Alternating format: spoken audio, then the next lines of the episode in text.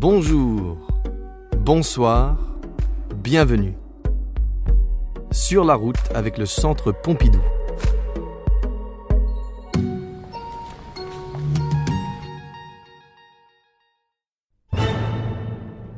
En route pour la Provence, le Vaucluse, entre Avignon et Apt. Voici le Luberon vu par Nicolas de Stahl. Avec cette vallée du Vaucluse à l'infini, de bons rochers, du marbre blanc et la mer verte devant, comme il disait. Nicolas de Stahl, voix singulière de la peinture moderne. En 1953 et 54, ce peintre d'à peine 40 ans vient installer femmes et enfants dans ce Luberon vert et ocre, dans le village fortifié de Ménherbe. Ménherbe, terre dont on extrait de lourds blocs de pierre calcaire, va produire sur lui un choc de couleurs.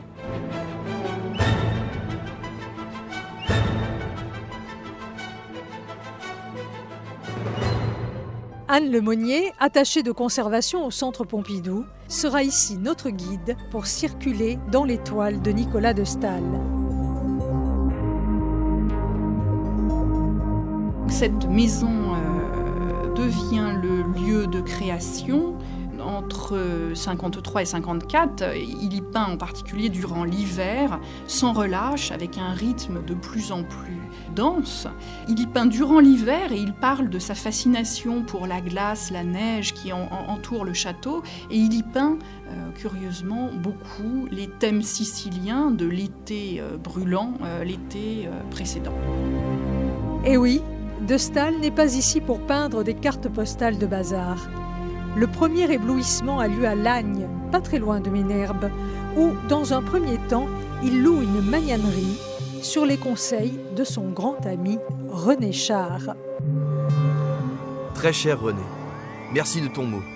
Cela m'a fait plaisir de te lire. J'étais un peu hagard au début. Dans cette lumière de la connaissance la plus complète qui existe probablement, où les diamants ne brillent que l'espace d'un éclat d'eau, très rapide, très violent. Je trouve qu'on voit très bien dans cette lettre le rôle de passeur qu'il y a chez René Char, qui lui fait connaître euh, ce pays. Le cassé bleu, c'est absolument merveilleux. Au bout d'un moment, la mer est rouge, le ciel jaune et les sables violets. Et puis cela revient à la carte postale de bazar. Mais ce bazar-là, et cette carte, je veux bien m'en imprégner jusqu'au jour de ma mort. Sans blague, c'est unique, René. Il y a tout là. Après, on est différent. Le cassé bleu, c'est une expression de, René Char, une image pour comprendre cette violence de la lumière qui transforme entièrement les couleurs et qui écrase les formes. Et c'est pour ça que sa peinture, à ce moment-là, devient une peinture de blocs, de masse. Euh, il explique que c'est pour résister à la violence de la lumière que le réel doit être transmué en, en blocs. Ce qu'on voit aussi dans ces dessins, en noir et blanc d'ailleurs, qui deviennent des dessins presque sculptures. Il y a eu un autre choc au cœur de ce Luberon, la rencontre avec Jeanne Mathieu. On va y revenir. Et à peine arrivé sur ces terres ocres, que fait Nicolas de Stahl il s'en va, avec tout son monde, femmes, enfants et Jeanne, y compris, hop, en camionnette, en route pour l'Italie et la Sicile. Je décolle souvent et voyage toujours pour voir si le lieu du leur ne se confond pas avec celui de ma main. De Stahl, artiste tourmenté, toujours en recherche, transportant sa solitude au milieu du monde. Euh, oui, c'est déjà la, confrontation avec la solitude. Il veut s'enfermer pour peindre et il fuit aussi cette solitude. En fait, toute sa vie durant, Stahl recherche ce qu'il appelle le vertige. Ça, c'est vraiment un mot très important aussi dans, dans ses lettres. Ce vide abyssal de lui, qu'il essaye de transformer en, œuvre, et ce vide, il le fuit également. Donc on est perpétuellement dans une recherche du vertige et une fuite du vide. Il part en, Sicile et en Italie avec, avec sa famille. Il est absolument euh, bouleversé par ce qu'il voit en particulier en Sicile. Agrigente, Célinonte, et c'est en revenant s'installer à Ménherbe qu'il va peindre, donc dans cette neige et cette glace de l'hiver 53-54 à Ménherbe, qu'il va peindre la, la lumière éclatante de la Sicile. De retour de voyage, Nicolas de Staël peint la Sicile.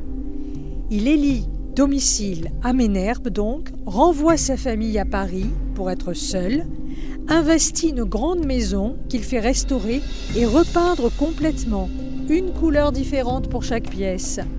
Il peint, lui, ses paysages italiens, paysages de feu, pendant que l'hiver pétrifie la Provence. Le jeu des couleurs est complètement bouleversé par l'intensité de la lumière et la forme devient euh, bloc, la forme qui essaye de résister à la lumière, à cette intensité euh, destructrice.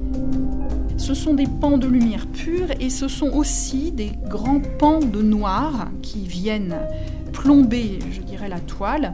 C'est parfois même la mer hein, qui est noire, comme un, océan, un tréfonds euh, qui le happe. Nicolas de Staël peint, les couleurs claquent sur ses toiles, stridentes parfois avec des chocs chromatiques frappants sur ses paysages. Il peint de mémoire, par réminiscence. Il peint et il aime. Il aime Jeanne, furieusement. Alors Jeanne, c'est un personnage qui va inspirer Nicolas de Staël comme jamais auparavant. Il aime et il peint des nus. Ici, le temps passe vite, la passion attaque fort. De Staël bombarde, comme il dit, dès qu'il sent quelque chose au bout de ses doigts qui veut porter ce qu'il ressent intérieurement. C'est une peinture de passion, de violence. C'est aussi une peinture de désespoir, puisque Jeanne est mariée.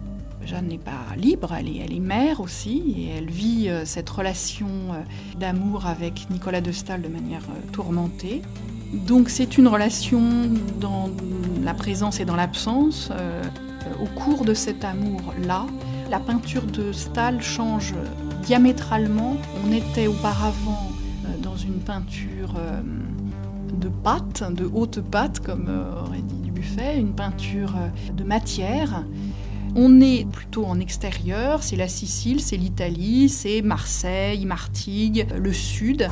Et quand le désespoir fait surface de manière de plus en plus présente, on passe très vite dans une peinture où la fluidité l'emporte, où les transparences l'emportent. L'horizon qui était extrêmement euh, ouvert, extrêmement large, l'horizon des peintures euh, d'Italie et du Sud, peu à peu est restreint et peu à peu Stahl va peindre l'atelier, va peindre ses outils de travail, comme si cette douleur de l'absence euh, contre laquelle il lutte tout le temps se transmuait en une, euh, une, peinture de fantôme, une peinture euh, oui, de transparence et d'effets d'ombre euh, superposés. Nicolas de Staël est orphelin, issu d'une famille russe, exilé lors de la Révolution de 1917. Formé à l'art abstrait en Belgique avant d'arriver à Paris, c'est un voyageur qui fut d'abord le compagnon de l'artiste peintre Janine Guillou. Janine talentueuse et géniale, écrit au sujet de Nicolas, juste avant de mourir J'ai confié ma vérité à un menteur né qui jamais ne pourra la dire, il la vivra, son génial mensonge au monde la rendra palpable. Janine Guillou meurt à l'âge de 37 ans sous l'effet des privations dues à la guerre et à la pauvreté, et voilà de Stahl, inspiré par Cézanne ou Kandinsky, ami de Georges Braque, à nouveau seul et sur les routes, en recherche de la vérité de son art. C'est en venant ici, à Ménherbe donc, que sa renommée internationale, avec une exposition de ses paysages à New York, va prendre de l'ampleur. Avant l'explosion de sa peinture dans le Luberon, De Staël avait commencé à se faire connaître avec une peinture des profondeurs et du chaos. Sa peinture dans ses années, disons 46-48, époque à laquelle il commence tout doucement à se faire connaître, mais où il a encore une existence euh, tout à fait misérable, et plutôt une peinture d'ocre, de noir, de gris, ça et là des éclats blancs ou des rougeoiements diffus qui éclairent faiblement la toile pourrait peut-être, euh, en imageant un peu, parler de charpente brisée, de labyrinthe euh, détruit. Peu à peu, dans les années 49, la lumière commence à sourdre doucement et la peinture s'apaise. Et dans les années 50-51, s'agence en ce que historiens ont pu appeler des tesselles, des mosaïques, des blocs, enfin des murailles. Alors là, là vraiment, on est dans, totalement à ce moment-là dans le jeu entre abstraction et figuration. Il écrit à des, à des historiens justement qui l'interrogent dans ces années 50. C'est la querelle de ses contemporains. Ses contemporains se déchirent sur ces questions théoriques-là, qu'il rejette complètement en, en, trouvant tout ce débat vain, absolument. Il écrit La peinture ne doit pas seulement être un mur sur un mur. La peinture doit figurer dans l'espace. Je n'oppose pas la peinture abstraite à la peinture figurative.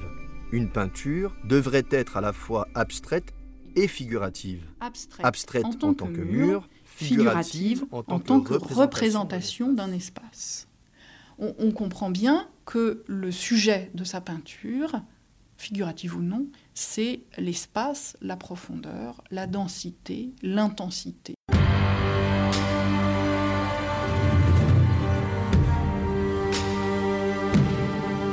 En 1955, De Staël fuit Ménherbe pour se rapprocher de Jeanne, qui vit en famille sur la côte d'Azur. Il pose donc ses chevalets à Antibes.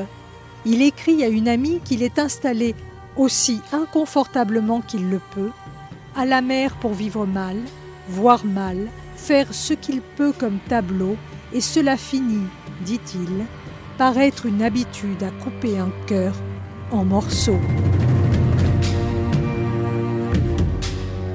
Dans cet atelier qui donne sur la mer, il brûle tous ses écrits, sauf ses lettres à Jeanne, et le 16 mars 1955, dans cette rue Révélie à Antibes, son corps est retrouvé sur le trottoir, au soleil.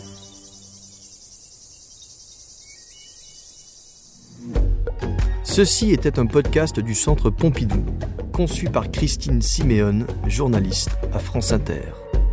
Avec Anne Lemonnier, attachée de conservation au Musée national d'art moderne, voix Florian Hutter.